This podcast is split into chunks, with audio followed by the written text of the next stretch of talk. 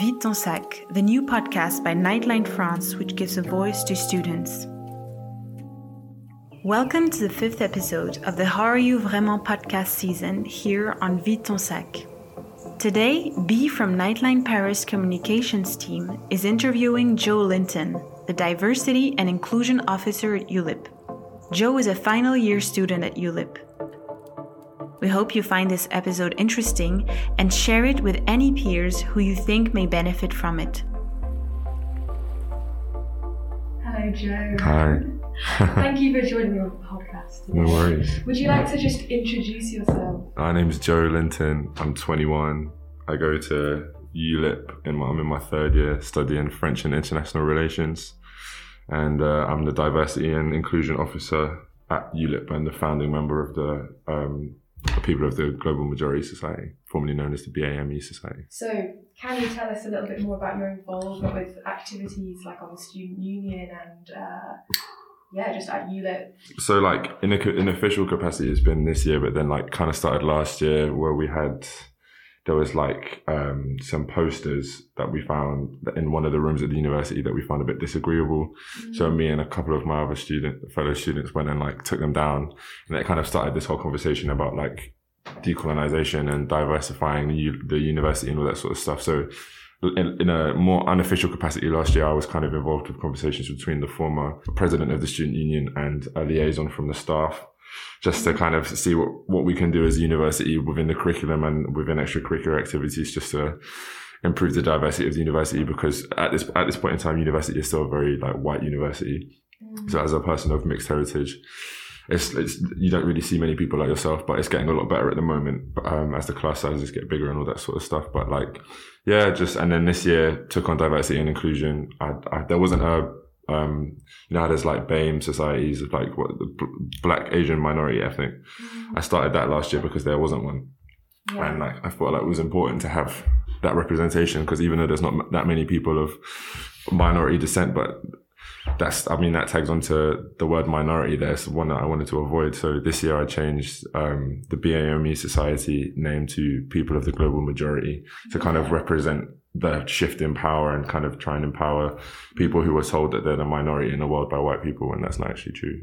Yeah. So yeah. I think it's really interesting how you change the name and like how obviously as linguists at ULIP as well, like yeah. the, the important use of language and yeah how that yeah it has a more empowering dynamic. Like that's really cool. I'm really interested in like the way power works in society mm. and all that sort of stuff. Like I've re- doing a lot of reading during the first lockdown and stuff like that into into power and how it functions within society and different organizations. So when it came to that, my dad's a university lecturer, and he signed. Um, he was one of um, a group of uh, black and uh, minority, in inverted commas, lecturers who signed to change BAME to BGM in order to represent. Yeah to, in order to change the way that we think about kind of people of different um, ethnic origins.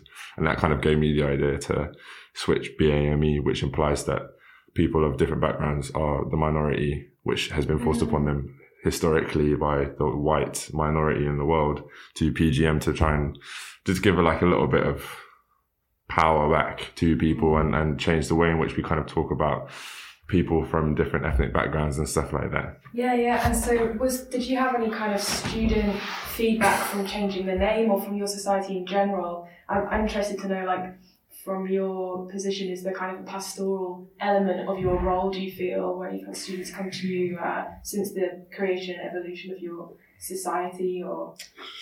The, the problem, one of the big problems with ULIP is that participation is the one thing that we're always fighting against. Okay it's always like from when I started doing things unofficially, like mm-hmm. last in my second year to and and now and like before that, and I was chatting to members of the SU in my first year. Like the, the one problem with that you have with um with getting this sort of stuff done and getting pastoral format is participation. Mm-hmm because no matter how much you advertise something, and it's something that we know, I'm sure you know about as well, the perpetual problem is participation and getting people to mm. actually involve themselves in stuff. And, and at the end of the day, it's university. I'm not about to force anyone to do anything. I've had, I've met some good people and the next diversity inclusion officer, Linnea Beatty, um, is someone that I've met through this year and kind of like talking about all that sort of stuff. And she's someone with great ideas and mm-hmm. who's definitely going to help kind of advance the role.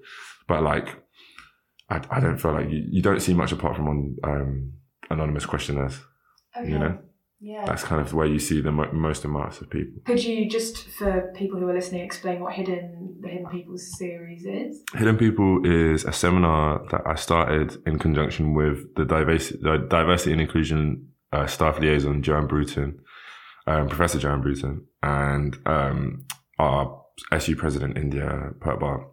And it's just basically this like seminar series where a lot of the things that we were talking about la- last year with where it was a lot more abstract because we were talking about the, the, the thing that happened with these posters and everything like that. And it was kind of like, is there, we need to create a space where we can talk about issues like this that have a casual setting, but also a grounding in academia.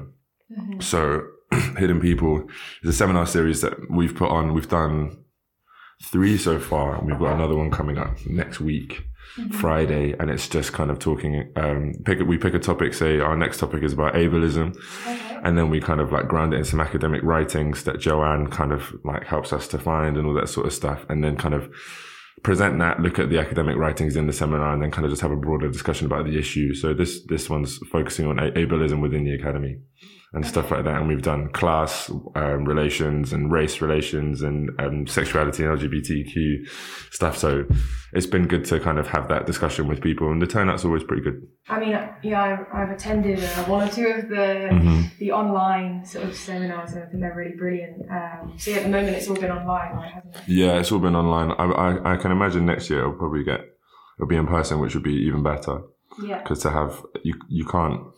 It's it's hard to have a, a really good conversation over Teams, and we do a job of it. I tell you that. But like, Yeah. it would be much better doing it in person. Definitely. Yeah, yeah. No, I think it's a really brilliant project. Hundred percent hope it continues. I'm sure it will uh, Mhm. into next year. Sounds like there's a there's a great team of people like carrying on. It's important to not underestimate, you know, the value of like having these things in place, even if there isn't always massive turnout. I'm sure just the fact that it exists is a massive like I don't know validating kind of thing for a lot of people's mental health and especially people who Yeah. may have identified as some kind of minority in whatever way, but yeah, so we can maybe change the word minority Yeah. for all sorts of groups of people. I mean, having these type of things here is just nice. Like, Mm. and I feel like that's progress. From the ULIP that I started off in to the ULIP that I'm in now, there's been a big change, which is good. And like, it's only three years. It's not like school. So I feel like the motto that we, that I've been kind of using in terms of all of this and I've, is like permanent revolution. Mm. Like Mao's idea of permanent revolution. Like you can't let the, rev- the revolution go stale. So you have to, he did it in a way of purging people, but like, I'm trying to keep it in a way of like we just constantly have new ideas and constantly try and get new voices and people in so you never lose momentum because then like it would be very easy for as soon as I leave no one picks up PGM Pit Society no one really does anything for anything else and it kind of just all falters you know because the pressure stops.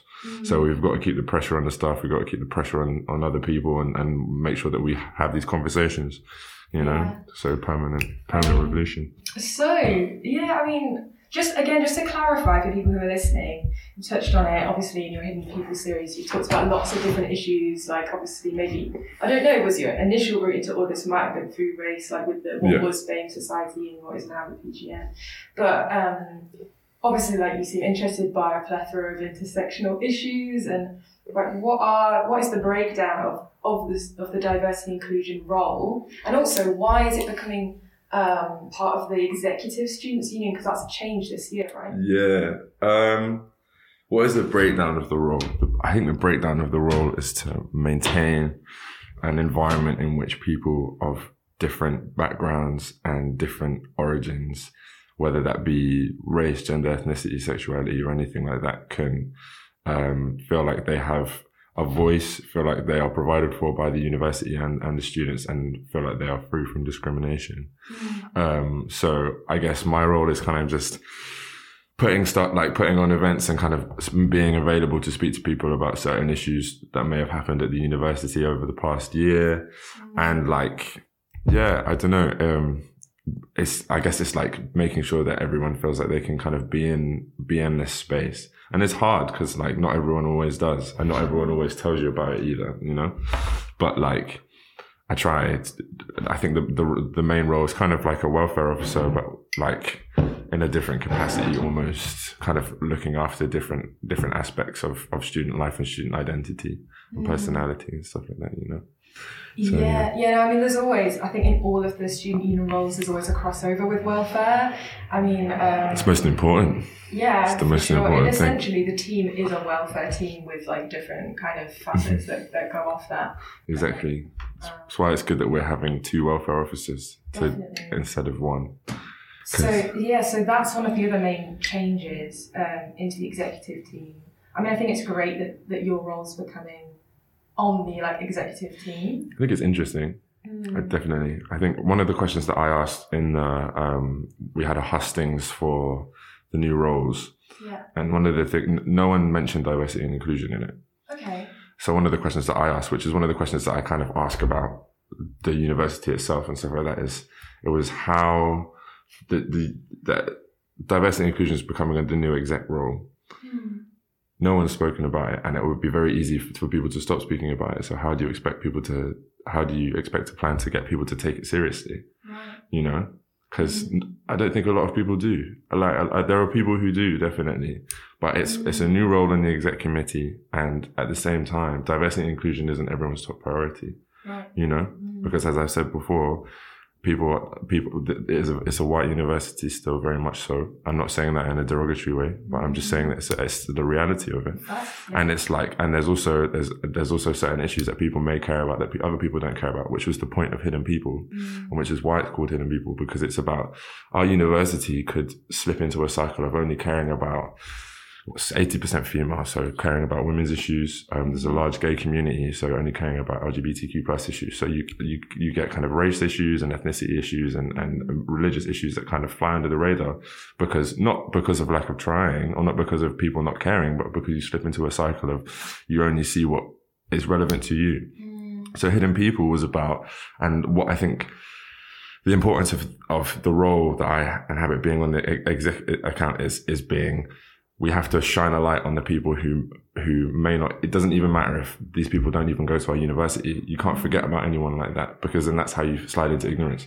yeah. and that's why we did um uh we're doing ableism there's there's there's as, as far as i know there's no one at university who is, is physically disabled but accessibility is a massive issue within the building within the city that we live in in paris Yeah. there's also not that much of a conversation going on about non non-evident disabilities or mental learning difficulties all that sort of stuff because there, there may not be that that larger contingent and they may not want to speak about it so it's our job as I don't like the word ally very much at all, but mm-hmm. as allies of these peoples and these communities to make sure that like even though they may not we have to speak about them where they cannot. So that's the role of hidden people to kind of keep these conversations going. Doesn't matter if we if if you don't know anyone who uh, falls into these brackets you still have to mm-hmm. show solidarity to them you know? Just because they're not there doesn't mean that you just forget about them you know? Mm-hmm. Just to pick up on that, what so you find ally to be a very charged word. Mhm. So, you know, do you want to just explain that a little bit?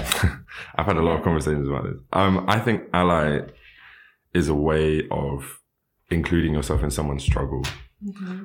when you don't need to. I think saying you're an ally to, you see it in kind of the LGBTQ plus community. I remember a, a, a community which I'm not part of, but like I have many friends, such as yourself and other people, and my girlfriend who who make up part of that group of people. And I just think the word ally just implies that because because now you have all these types of conditions to be a good ally and all that sort of stuff. So uh, the more it becomes a classification of a type of person and a type of way of being, the less importance I think it has to. People put more accent on actually being a good ally rather than just doing good for the communities that they're serving. And I think that it takes the allyship and this kind of if it hadn't taken on taken on this kind of connotation would be very helpful. But I think now it actually distracts from the issues that are going on within the communities that you claim to be a friend of. So I, I, I don't, if you could call me an ally of these communities, yes, but like I wouldn't want to describe myself as that. I would want to describe myself as someone who wants to support and empower those people of communities and not kind of create my own label to be involved. Mm-hmm. You know, I don't, I don't need that. Yeah, I have to agree with you on that one. I think yeah, there's a big difference between labeling yourself as an ally and someone labeling you as an ally, Mm-hmm. like, and that's yeah, Exactly. a lot And probably probably shows that you're, you're doing some some good there. Exactly, and Yeah. you labor you spending your time trying to be a good ally and all that sort of stuff. That's just at the end of the day, the more time that you think about yourself, is the less time you're thinking about those other people that you're trying to protect. Yeah. Mhm. So why not? I think I think uh, the the concept of allyship is great, Mm. but I think it's now got to a point where being an ally has become its own thing, and that detracts from the struggles of other people, and it's just kind of run its course. I think. So um, yeah, I mean, obviously, all of these kind of issues impact on student mental health. Definitely. Um, and as we've said, there's massive crossover with welfare in, in the role that you've had and like other people in the students' union and just people running societies and well, the whole student body and the staff. To be honest, they're all everyone seems to be playing a role. Yeah. Um, in terms of mental health, like when you, I don't know, between London or in Paris, like are there any sort of what what's been a what have you been aware of in terms of mental health services that are on offer or like Here. yeah, or in London, or is there are there any associations or like frameworks that are your reference point for mental health? I, I get counselling from the International Counselling Service. Okay. So that's been quite quite useful in the last maybe like how long have I been going? Seven or seven or eight weeks. that I've been doing that and it's been very useful. But at the same time it's quite heavy. So like Mm. it's not for everyone. Nightline of course. And the kind of having that sort of French language, English language type of like support for, for people who are here definitely. Um in England not much. I, I, well, to be fair, I haven't been home in, in about nine, in about nine months, but like, yeah, it's um, been your kind of permanent base for a long time. yeah, for a while, and I kind of more, more, I kind of recognize more stuff that goes on here than I do in England. But I think that's just because my head's more in the game over here at the moment. Yeah, But sure. like, I just remember when we were kids that in England, get access to mental health services was just impossible. Mhm. Like, and it was just really hard, like, to try and you're either on waiting lists or you're paying privately. So then, as soon as you've got that, there's a class issue because people being able to pay for mental health services and all that sort of stuff that t- comes into it. And then it's kind of like who they're prioritizing and all that sort of stuff. So Mm-hmm. I don't know too much about the French national framework for any of that sort of stuff, but like, yeah, I've, there's not too much that I know about, to be honest with you. I mean, every little helps, doesn't it? But like, Exactly. obviously, the so the volunteers for our service, they have active listening training. It's probably the most basic form of psychological support training you can have. Yeah. They're not mental health professionals, but they do provide like support and a space to, to, to listen to I, I think, anything. I think that's great. And I think that every member of the ULIP exec committee should have that training. personally, Yeah, I yeah, think- active listening training because like it's not just a welfare officer who deals with people you know and like myself there's been a couple of cases this year where i've had to deal with like certain kind of like race and, and ethnicity based issues and all that sort of stuff at the university and like i think everyone even like the secretary and the treasurer because like if you're on a role that is to do with power i think you should be able to have the training to, to listen to people because that's your job Mm. as someone who wields power, especially as someone who's on the executive committee, your entire role is representation. Mm. So you should be actively listening to everyone all the time. yeah And I think it would be very, uh, very wise of the new executive committee to commit to that personally. Mm, mm. Definitely. Yeah, I mean, it'll also help with kind of being careful around boundaries. Like, obviously, you're all students and Mhm. peers. Um, so, yeah, I mean, with active listening, the idea is that you're not directive, you don't give advice specifically, you're, you know, just listening actively, to put it simply. Um, and yeah, so I think it, it could be helpful in, in many ways. Yeah, definitely. Um, Definitely. obviously, like, so mental health is a subject that I think we're both quite interested in Yeah. and, and support. And like, how would you um, describe what mental health is to you if you could sum it up? Wow. Why do you find What- it what a important? I mean, question. It's a big question, but I mean, I mean, just even looking at the times that we live in now, you know, the Mhm. conditions that we live in is talking specifically about young people, but also speaking about people maybe like our parents, you know, they grew up in a generation where you don't speak about it enough. And we luckily enough, the conversation is going on now. We're talking about for younger people, but what about those older people who may still have this kind of idea of mental health that is very kind of screwed and twisted from their education on it in the 70s and the 80s and all that sort of stuff, you know? But Yeah. mental health to me, I think is just, uh, God, I'm trying to think of like a good way of putting it. Um, mental health is complex and it is hard. It's one of the hardest things I think to kind of approach because it's you reach down into your most personal, like part, the most personal part of yourself. You know, when you're talking about kind of self image and, and the way that you think about social situations and all that sort of stuff. And it's very hard to, you could be the chattiest person or whatever, but it's very hard to actually sit down and have a conversation with yourself, let alone about with someone else about the deepest, darkest parts of your being. Mm-hmm. You know, mental health is, is intricately linked to the economic system in which we live. Mm-hmm. But it is, it's something that, well, we're living in this system now until we overthrow it. So we've got to, we've got to work within our boundaries and work within what we can to kind of try and improve the mental health of, of not just the, gen- the generation here, but I think all generations, because like, I think every, if you spoke to someone who grew up in the fifties and the sixties and like trauma is trauma is trauma, mm-hmm. you know, and like it, it transcends generations. And I think that like, wow, it's great that we're working on stuff for now.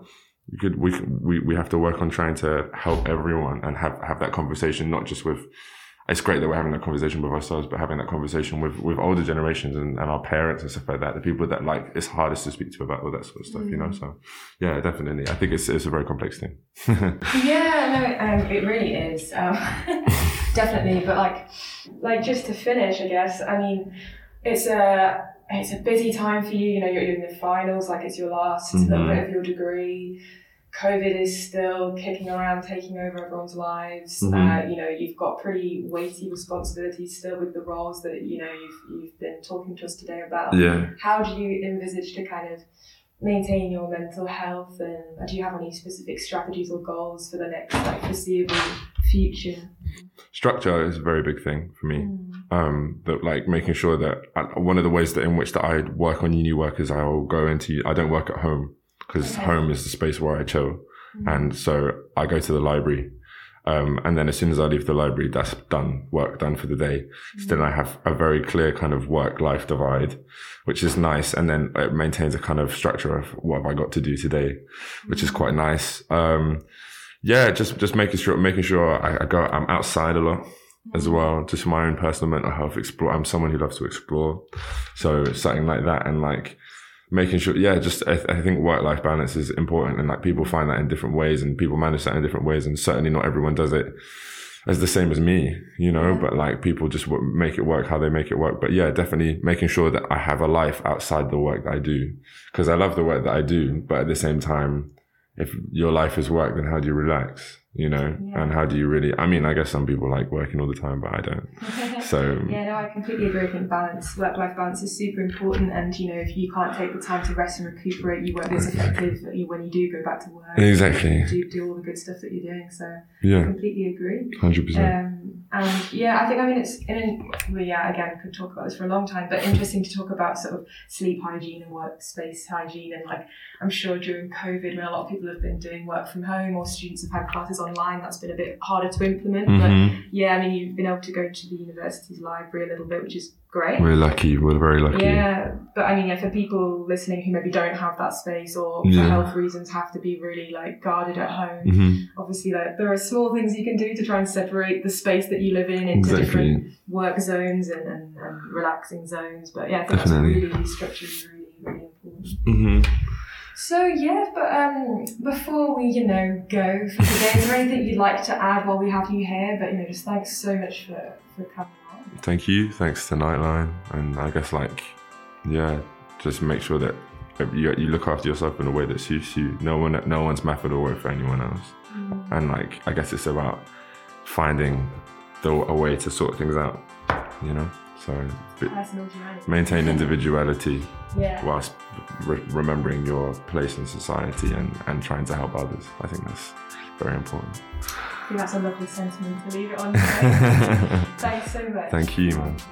Yeah, we'll leave it there. Cheers. Have a great day. You too. Take care, everyone. Thanks for listening. We hope you found that an insightful episode. A big thank you to Joe for his time and commitment to supporting his peers. If you're a student who can relate to any of the issues discussed in this episode, remember that if you are a ULIP student, you can turn to the Students' Union as well as the lecturers and student services staff. Make sure you subscribe to our YouTube channel so you don't miss out on our latest content. Follow us on Facebook, Instagram, and Twitter at Nightline France. And that was the last episode of the How Are You Vraiment podcast season here on Vide Ton Sac. We hope you enjoyed this third season, and we'll see you in the next one. Take care.